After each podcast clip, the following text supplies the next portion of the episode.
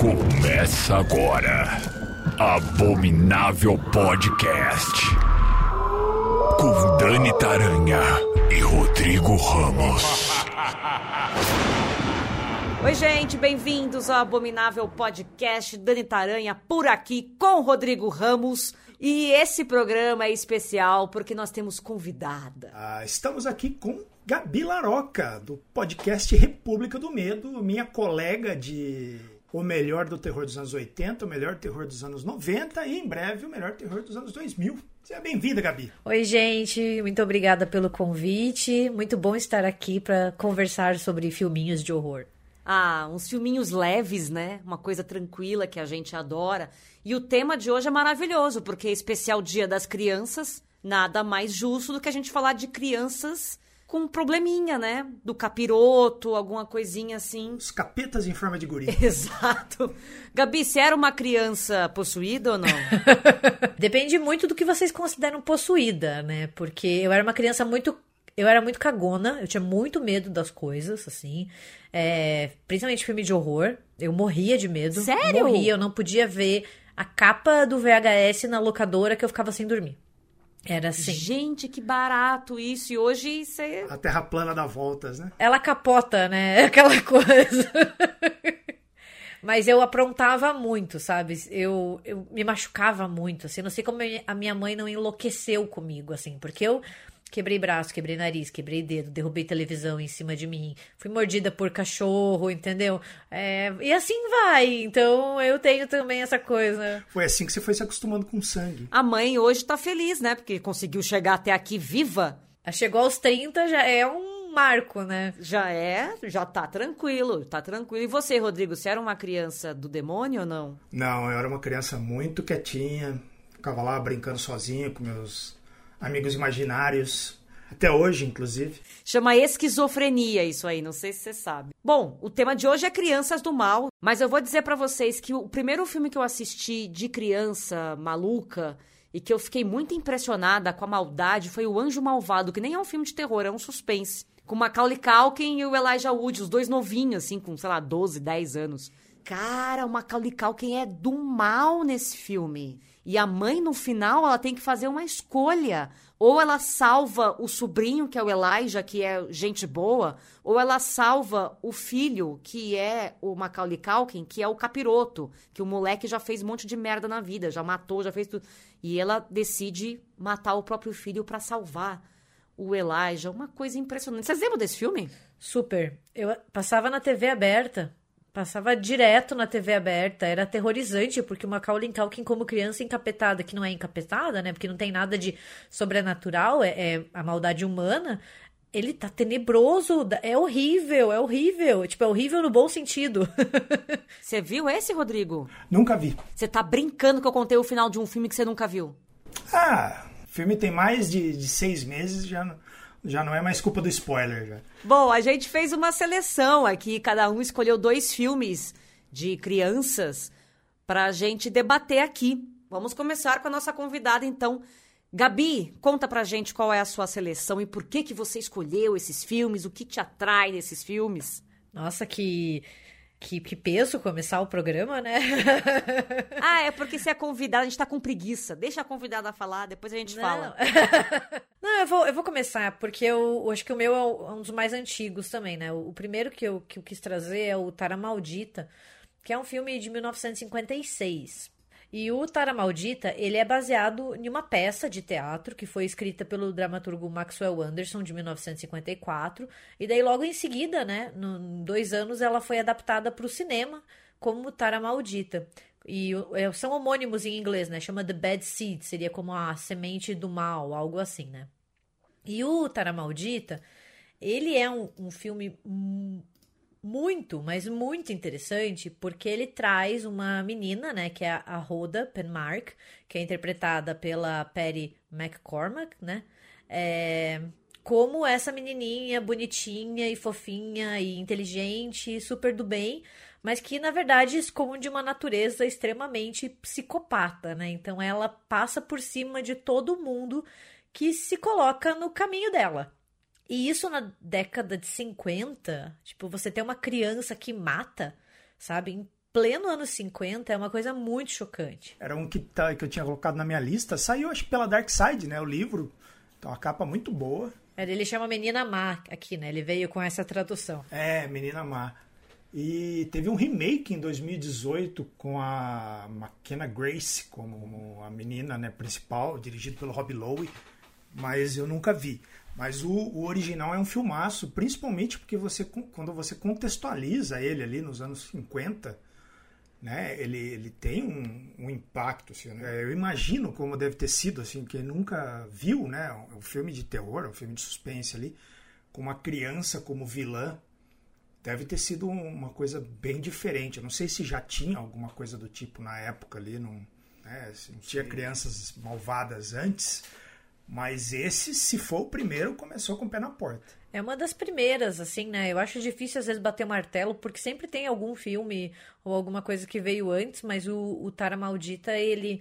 Eu acho que ele tem alguns elementos muito, muito interessantes para a época, assim, porque a gente não tem dúvida de que a Rhoda é do mal. Sabe, desde o começo o filme não brinca com isso, assim, se é ou não é. Não tem nenhum elemento sobrenatural, então, é assim, é, é, uma, é o humano, né, a maldade humana. E tem muito a relação dela com a mãe, porque quem desconfia dela é a mãe. Então tem toda essa questão também da maternidade, porque ela engana todo mundo, menos a mãe. Daí a história tem algumas coisas que hoje em dia já não, não casam tão bem, né? Porque eles discutem um pouco essa coisa da. Ai, porque a avó dela é, podia ser uma sociopata, sabe? Daí isso já fica um pouquinho assim, envelheceu mal, mas não influencia no como esse filme é impactante e como a personagem principal é o capeta, assim, você, aquela cara de criança boazinha, mas que no fundo, assim, afoga o colega por uma medalha, entendeu? a criança, a gente tem uma, visão dela inocente, dela sendo um, um, ser indefeso. E quando você se depara com a verdade de que sim, crianças são manipuladoras, de que sim, crianças sabem o que estão fazendo, e entre outras coisas, é óbvio que existe uma dosagem, né? Entre o aceitável, que faz parte do crescimento humano, e a psicopatia. Mas todas as crianças são assim. E a gente não, não é, é, é, difícil aceitar que isso é real. E tem uma questão, né, muito que eu, eu acho muito interessante desse filme, é que o final do filme é diferente do final da peça. Porque o final da peça é, é um, né? Eu não vou contar para não estragar, mas o final do filme é diferente por causa do Código Reis, por causa da censura. Então eles mudam o desfecho, eles mudam o final da Rhoda por causa da censura. Então é muito interessante comparar, sabe? Porque o final do livro dá muito mais raiva.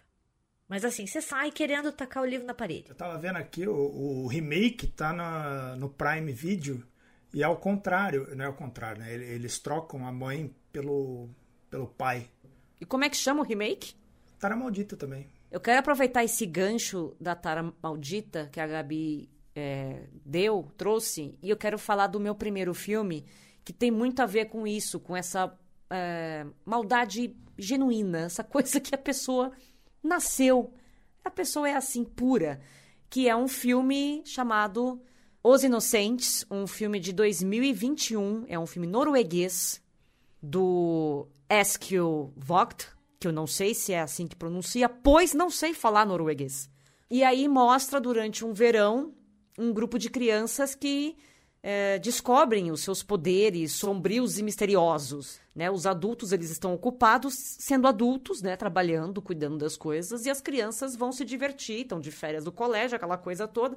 E aí você tem um cenário onde é, são duas irmãs, a Aida e a, e a Ana, sendo que a Ana é autista e a Aida fica fazendo umas maldades ali com a Ana e tal.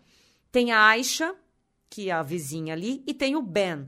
A Aisha, ela tem o poder de ouvir o pensamento dos outros. Uh, o Ben, ele consegue movimentar é, objetos, pedras, entre outras coisas, e depois ele vai desenvolvendo uh, outros poderes.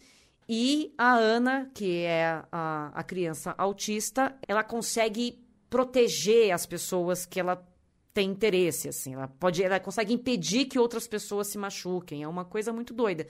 E o que eu gosto muito nesse filme é que ele se sustenta sozinho com um núcleo de criança. Você vê lá uns dois, três adultos o filme inteiro e, e assim, você nem percebe que, né? Porque o foco realmente é o, o elenco infantil, que é um espetáculo. As crianças estão, assim, arregaçando. É, você vê quatro crianças que, num primeiro momento, são ingênuas, estão descobrindo a vida e como ela é um ser curioso, ela vai fazer experimentos e etc. E mexer com coisas que talvez né, não sejam as mais apropriadas. E a gente vê tudo isso nesse filme. Só que ao mesmo tempo que a gente vê essa crueldade infantil, a gente vê o crescimento uh, desses personagens e o desenvolvimento da empatia dentro deles. E um deles não desenvolve essa empatia. E é muito interessante é, a gente perceber a chave da criança quando vira e ela fala assim: cara, isso tá errado. Olha só, o outro tá sofrendo. Sabe assim? Tipo, os, as personagens têm essas viradas e começam a perceber que elas não podem ficar usando poderes, os poderes delas para certos tipos de coisa porque machuca as pessoas, não é certo, é, não é justo. E uma das crianças, que eu não vou dizer quem é, senão eu estrago todo o filme, uh, não tem esse desenvolvimento, se nega a, a, ter esse, essa empatia e aí vira tudo um pega pá capá, as crianças tudo se pegando no tapa para não dizer o, né, o, o que realmente acontece. Mas é assustador esse filme, gente. Eu não sei se vocês assistiram. Ele é assustador, ele incomoda. Eu ainda não assisti esse, e eu ouvi falar, assim, mas acabou passando longe do meu radar. É tanta coisa para assistir, né? Mas eu fiquei muito interessada, porque eu acho que se criança estadunidense assusta em filme, criança europeia assusta ainda mais. Porque eles conseguem fazer umas crianças fria, sabe? Manipuladora. Não que elas sejam assim de verdade, né? Obviamente, né? Mas assim, no cinema é um cinema mais cru, mais assim, frio, né? Então ele assusta ainda mais a gente. E você falando, me lembro dessas assim, né, você comentando sobre ah, as crianças livres para fazer o que elas querem, né? E isso acaba também mostrando um pouco a natureza é, humana e mostrando, né, que, que algum ali, algum deles pode fazer uma maldade e me lembrou com algumas, com várias, na verdade, diferenças um pouco o Senhor das Moscas, né? Sabe, essa coisa assim de que, olha, como é fácil descambar, sabe? Como é fácil perder o controle e como as crianças às vezes não são tão inocentes, sabe? E é, é legal como eles usaram todo esse, esse cenário ali do. que é como se fosse um, um conjunto habitacional, assim, né? de baixa renda, né? É um lugar meio que esquecido ali, né? Pelos pais, pela, pelo Estado. E ali eles meio que criam uma, uma metáfora, assim, uma crítica justamente a isso. É como você, você largar essa galera sem nada, né? Sem assistência, sem atenção, é, as coisas podem dar muito errado. E de fato dá, né? A violência é basicamente uma. Ela surge onde, onde há um buraco ali, né? Onde há um vácuo de poder e tal. E cada uma das crianças ali, elas têm um problema de abandono, né? Tem a mãe, tem, tem a família ali que, que se preocupa mais com a outra, que tem problema, do que com a, com a outra que também tem um problema, mas é um problema diferente. É bem, bem legal esse filme, muito bom. É muito doido. E o teu primeiro, Rodrigo, qual que é? Eu vou seguir aqui, eu vou, vou na ordem cronológica, sempre faço. Eu vou começar com Who Can Kill a Child? Ou exercitar meu espanhol aqui. Quem pode matar a um ninho? É, ou quem pode matar uma criança? Eu não sei como é que esse filme saiu aqui no Brasil, mas ele conta a história de um casal que está viajando para uma, uma pequena ilha ali onde o marido né, já tinha ido quando era mais novo e ele quer levar a família para conhecer, é um lugar que ele curtiu e tal. A, a mulher está grávida né, do terceiro filho, então eles têm duas crianças. E aí, quando eles chegam nesse lugar de barco, eles percebem que as crianças da região ali da ilha elas estão se comportando de um jeito estranho, né? né? Eles ficam encarando e tal. Aí eles descem, começam a explorar a ilha e eles não encontram adultos, só crianças. Né? Eles vão procurando, encontrar no hotel, e vai que vai que eles descobrem que os adultos foram todos assassinados. Por quem? Pelas crianças da ilha. E aí é onde entra o, o, o, debate do filme, né? Tipo, que até tá no título. Quem, quem que é capaz de matar uma criança, né? Como que o cara ali, que é, um, é uma família que já está indo para o terceiro filho, uma família de boa, né? Uma família da paz ali. Como que eles vão sobreviver a isso? Porque eles vão ter que reagir de alguma forma, eles vão ter que se defender, eles vão ter que se proteger. E aí tem, tem um lance meio, meio sobrenatural, talvez, né? Porque é, essa maldade, assim, essa coisa que domina as crianças ali, que torna elas violentas, elas passam pelo olhar. Então, quando os filhos do casal travam esse contato visual né, com essas crianças do mal ali, as coisas também começam a, a ficar mais difíceis ainda. É, é um filmaço, é um filme espanhol de 1976, que ele é inspirado pelo um romance chamado Jogo de Criança, Brincadeira de Criança, né, que seria é, El Juego de los Niños, do Juan José Plans, ó, meu espanhol hoje tá e ele é um filme, ele tem uma estética muito crua, assim, muito suja. É um, é um filme, ele começa até uma maneira de, de gosto duvidoso, vamos dizer assim, porque ele começa com, com várias fotos de, como as crianças são afetadas pelas guerras ao longo da história, né? Então tem aquela foto clássica da, da menininha correndo na ponte do Vietnã, tem várias coisas que causam um incômodo, assim. Né? Eu nunca entendi o propósito dessa abertura, mas o filme, o filme é bom. Ele é um filme bruto, assim, é um exploitation de primeira, sem dó, sem dó. E vai, as coisas vão, vão, vão escalando, assim, né? E, mas ele tem um final bem pessimista e, bem, bem legal. Assim, vale a pena. Quem não conhece, é um filme bem obscuro, acho, hoje em dia. Assim, não vejo muita gente falando. Vocês já viram? Eu não assisti, eu tô. Já coloquei na minha listinha aqui para ver. É, eu também não, mas. Porque esse é, é eu nunca tinha ouvido falar desse filme, na verdade. Eu gostei que você falou, né, de filmes de língua espanhola, porque eu lembrei de um outro que eu queria só falar rapidinho, assim, é uma recomendação bem rápida, que é um filme mexicano maravilhoso, que é O Veneno para as Fadas, que é um filme de 86, e ele também tem crianças endiabradas e crianças muito que dá muita raiva delas. então, né, vale, vale dar uma chance também, assim, para sair um pouco desse circuito de, de língua inglesa, né, que a gente fala bastante, né, e é um filme de 84, 84 86, assim, é, às vezes ele é dito 86, às vezes 84, mas ele é maravilhoso também. E eu acho que são filmes brutos, assim, né, que nem o, o Rodrigo falou, eles, eles são mais pesados, assim, um soco no estômago. É, ele, tem, ele tem uma pegada de é, colheita maldita, uma pegada de cidades amaldiçoados, mas sem o, a, a capa, né? sem a embalagem. Assim, é como se fosse direto no, no miolo ali da coisa, sabe? Gabi, tua segunda, qual que é? A minha segunda dica ela é bem básica, bem basic beat do cinema de horror, assim, porque acho que todo mundo conhece esse filme, pelo menos já ouviu falar, que é o Cemitério Maldito, que é baseado em um livro do Stephen King de 1983, que aqui no Brasil é conhecido como O Cemitério, né? É, e Cemitério Maldito, que eu tô falando em específico, né? É um filme de 89, é a primeira adaptação desse livro, depois ganhou uma sequência, que é Cemitério Maldito 2, e um remake tenebroso, né? Então, Desculpa, não sei se vocês gostam, mas. não, o remake eu assisti e eu fingi que eu não, não, não vi, assim. Eu deletei da minha memória, não tô preocupada com ele, assim. e, e assim, eu tenho um carinho muito grande por essa história, no geral, porque foi o primeiro livro do King que eu li. Então, assim, já tem aquele, aquela memória afetiva com o livro, que continua sendo um dos meus favoritos. E quando eu assisti o filme, eu achei o filme tão bom quanto o livro, né? Ele é dirigido pela Mary Lambert, que é uma cineasta sensacional. E ele conta a história de uma família, né? De um, de um médico, um jovem médico, que se muda com a família, a esposa e os seus dois filhos, né? Uma menina, a Ellie, e um menininho, que é o Gage. Eles vão para uma nova casa, porque ele conseguiu um novo emprego. E essa casa fica perto de um cemitério de animais e perto de uma rodovia também, né?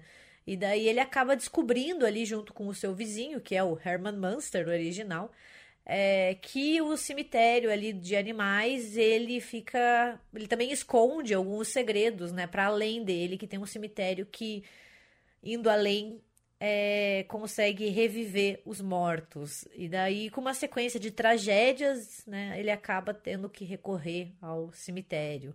Só que os mortos, eles voltam muito diferentes, né? Então, e como, não como zumbis, né, como a gente pensa, mas como diz a, a tag do, do filme, às vezes é melhor ficar morto, né? Eu gosto muito de Cemitério Maldito. Primeiro que baita ideia, né? Vou, vou colocar meu filho ali pra, né? Baita ideia. Lógico, é um desespero, eu super entendo. Talvez eu tivesse feito a mesma coisa. Mas você para e pensa, por que não? Vamos ali ver. Deu super certo com o gato, não deu? A gente já é. teve um exemplo que deu super certo com o gato. Por que não colocar uma criança ali e todo também? mundo avisa, né? O vizinho. Mas para mim o pior é o vizinho, porque ele fala assim: olha, eu vou te contar como faz, mas não faça, tá? Ele fala que é tudo errado, aí o gato, o gato é atropelado, falou: tem uma ideia. Olha que ideia boa, deixa eu te contar um negócio aqui. mas é aquele negócio, evidentemente, que é o desespero da perda de um filho. Deve ser a coisa, uma das coisas mais horríveis. E não dá nem para dizer que o cara é, né? Não dá nem como culpar esse pai. Mas eu acho que o Cemitério Maldito, ele tem uma das cenas que eu acho que eu não sei se hoje em dia passaria, que é a cena do, da criança tentando matar o, o a família, né? O, o, pai e tal. E é um molequinho, cara. Um molequinho, ele tem o quê? Cinco anos? Quatro anos, gente? Aquela, essa cena, assim, dele é pavorosa. É pavorosa essa criança com uma faca na mão. E eu acho também aquela cena, fazendo só um paralelo, do Chuck, do filme do Chuck, o primeiro brinquedo assassino, quando o boneco fica fazendo ali um, um, um ritual satânico para entrar no corpo de um moleque de três anos de idade. Eu falo, gente, podia naquela época, né, ter essas coisas. E hoje a gente nunca mais viu isso, porque eu acho que realmente existe ali um bom senso. Mas são cenas que, que chocam, né? Eu acho que a cena em que o Gage morre, né? Já que a gente tá falando assim que ele é atropelado pelo caminhão, gente, essa cena é tenebrosa, assim, ela ela me causa uma angústia, aquele pai correndo, tentando alcançar a criança, sabe? É, é, muito pesado. Ele é um filme que fala muito sobre luto, né? Sobre lidar com morte. Ele é permeado por isso, assim, né? Essa, essa dificuldade da gente lidar com, com a morte. Mas ele tem cenas icônicas. Ele, ele é de 89 e ele se mantém muito ainda, sabe? Porque tudo é assustador nele, tudo. Ele envelheceu muito bem, assim, eu já vi ele recentemente, tem várias, vários debates ali que eu nunca tinha me ligado quando eu era mais novo, né? O fato do cara ser um médico, né? Que ele perde ali o, o, os pacientes dele, então ele já tá lidando com a morte já desde o começo do filme. Bom, seguindo essa linha de meninos é, rebeldes, né? Vamos assim dizer. O meu segundo filme é um filme que só eu gosto. E tudo bem vocês falarem mal dele, tá? Eu, eu já superei isso. Eu não tenho problema nenhum com as pessoas falarem mal desse filme que eu gosto muito, que chama Brightburn. Gosto bastante. Eu gosto desse filme também. Ah, que bom, fico feliz. Não entendi o hate que esse filme recebeu. É o melhor filme da vida? Não é, mas tipo, é ruim? Também não, sabe? É uma versão diferente do Super-Homem, qual que é o problema? É um filme de 2019 que tem direção de um cara chamado David Yarovesky, produção de James Gunn e roteiro dos parentes do James Gunn, que é o Brian e o Mark Gunn, né? Ele botou todo mundo da família para trabalhar, provavelmente. E qual que é a história? Como eu falei, é um Superman ao contrário. Em 2006, uma nave cai, uma nave espacial cai em Brightburn, no Kansas, e aí um casal que está tentando gerar um filho, né? Eles não conseguem, são incapazes de gerar uma criança, eles querem muito ter um filho. Eles então veem esse barulho, essa luz que cai do céu, essa coisa de louco, e eles vão lá atrás, né? Vão ver o que que é e encontram um bebê, tal qual o nosso Clark Kent, não é? E aí o casal adota essa criança, dá o nome de Brandon para ele. Só que eles nunca contam pro Brandon que ele veio do espaço, né? Olha, Brandon, como é que a gente te adotou? É o seguinte, você, tá, você caiu do céu. Não, não fala isso pra criança. E aí eles guardam a nave do, do, do Brandon no celeiro deles lá. Eles escondem a nave no celeiro e tá tudo certo, a vida que segue. Aí, Brandon já está com 12 anos, e o filme se passa em 2018, e a nave começa a transmitir umas mensagens pro, pro Brandon. Só que ele não faz a menor ideia do que, do que, que tá acontecendo. Ele começa a ouvir umas coisas e sentir umas coisas diferentes. E aí ele vai, ele é atraído até o celeiro, ele não sabe muito bem o que está rolando. Pois bem, ele começa a mudar o comportamento dele. Ele era um menino bonitinho, tranquilinho, carinhoso. Ele vira um demôniozinho, né? Ele vira agressivo, raivoso, com uma inteligência absurda, uma coordenação motor absurda, é, uma força fora do normal, entre outras coisas que eu não vou entregar o filme 100% aqui. E aí ele vai, ele consegue então descobrir o que tem no celeiro, a mãe dele confronta ele, todo mundo descobre o que está acontecendo, morre um monte de gente. Eu acho que a cena final fez com que as pessoas não gostassem desse filme. Por quê? Porque as pessoas gostam de final feliz.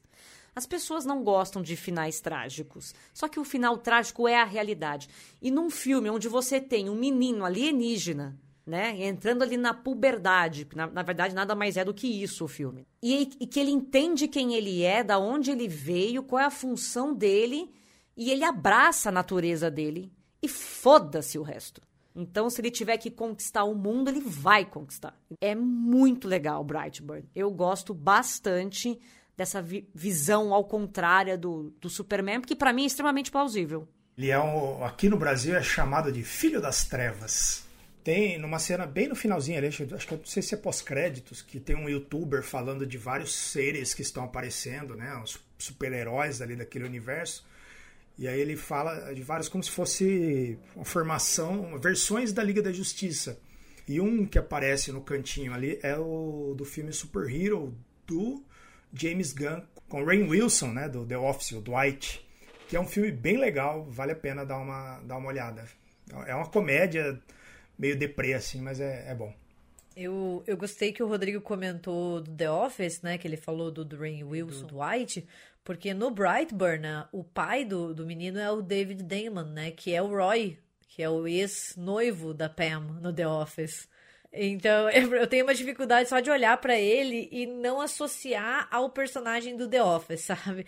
Eu, eu gosto muito desse filme e eu já falei isso até lá no RDM que eu não entendi o ódio que ele levou porque ele é um filme muito redondinho. Ele diz o que ele vai falar, o que ele vai fazer e ele entrega, sabe? Não é revolucionário, mas também, assim, quem precisa de filmes revolucionários o tempo inteiro, sabe? É um filme redondinho, eu acho. Ele tem gore, tem cenas, assim, bem feitas.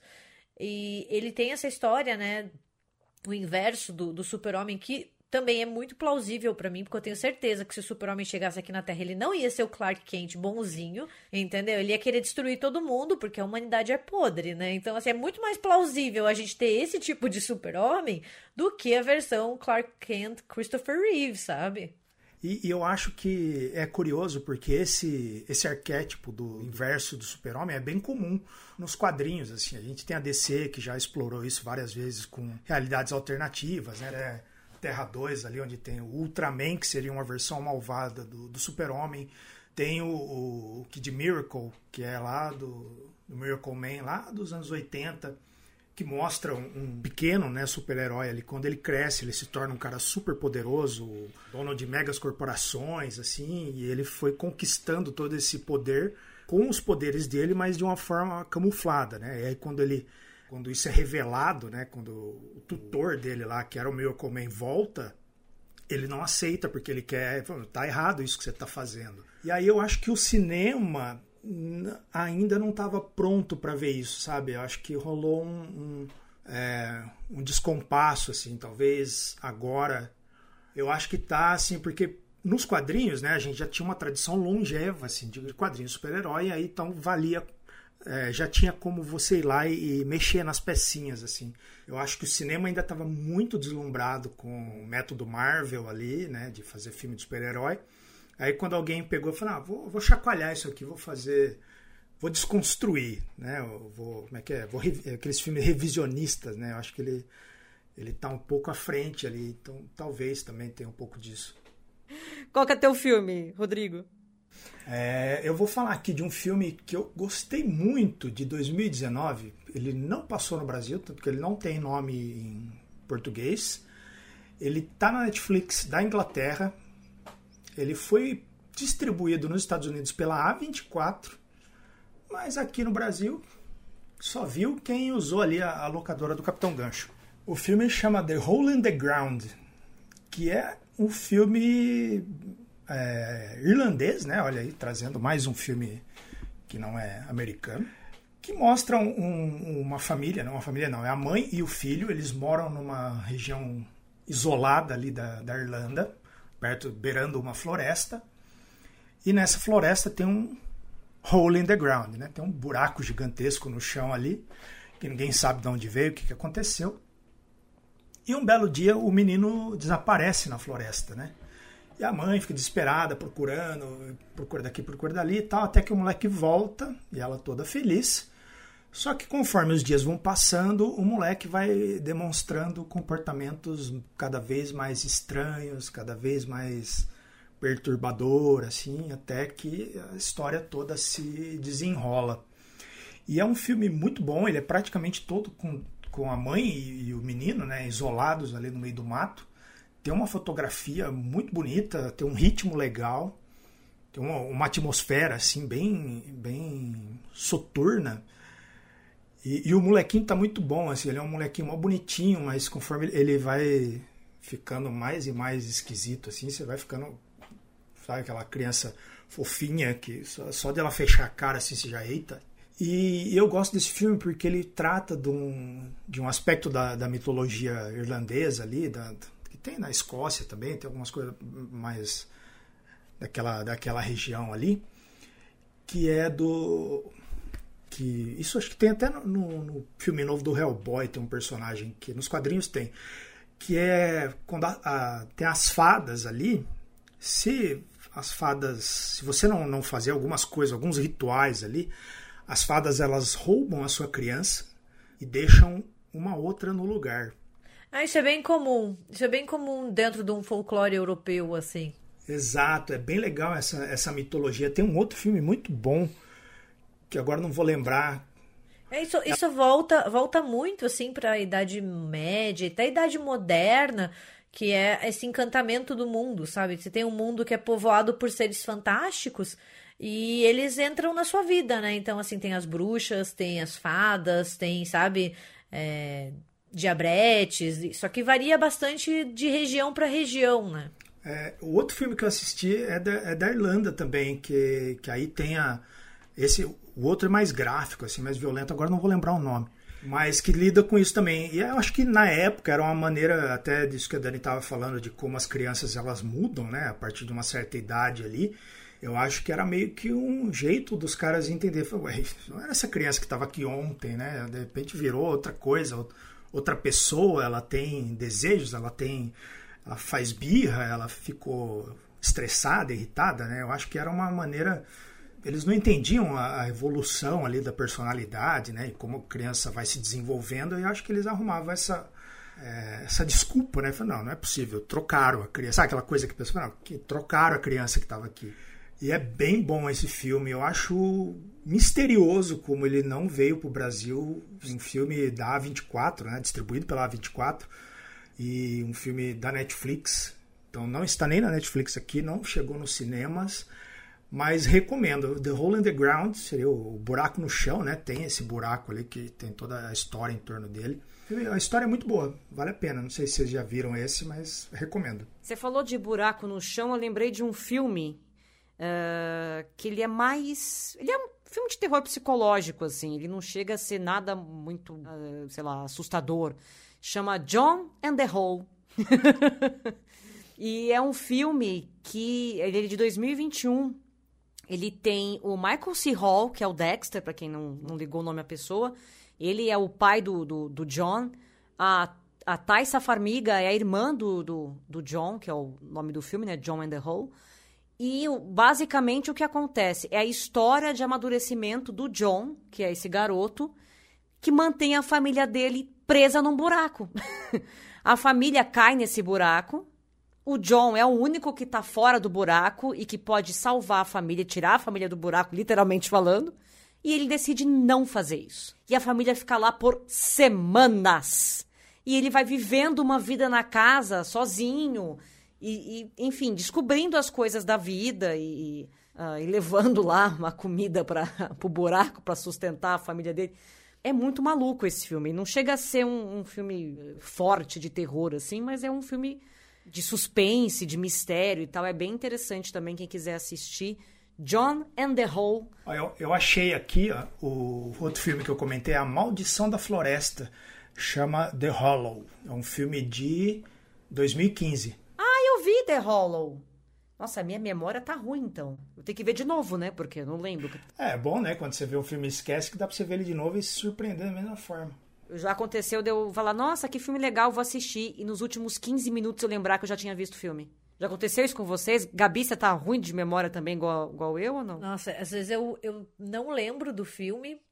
E daí eu começo a assistir, eu falo, nossa, eu já assisti esse filme. Sabe? Eu come... Ah, eu esqueci. Eu pego assim e falo, esse eu nunca vi. Daí eu começo, daí eu falo, nossa, mas. Não, eu já assisti esse filme. Por que, que eu tô assistindo de novo, sabe? Eu, eu tô bem assim.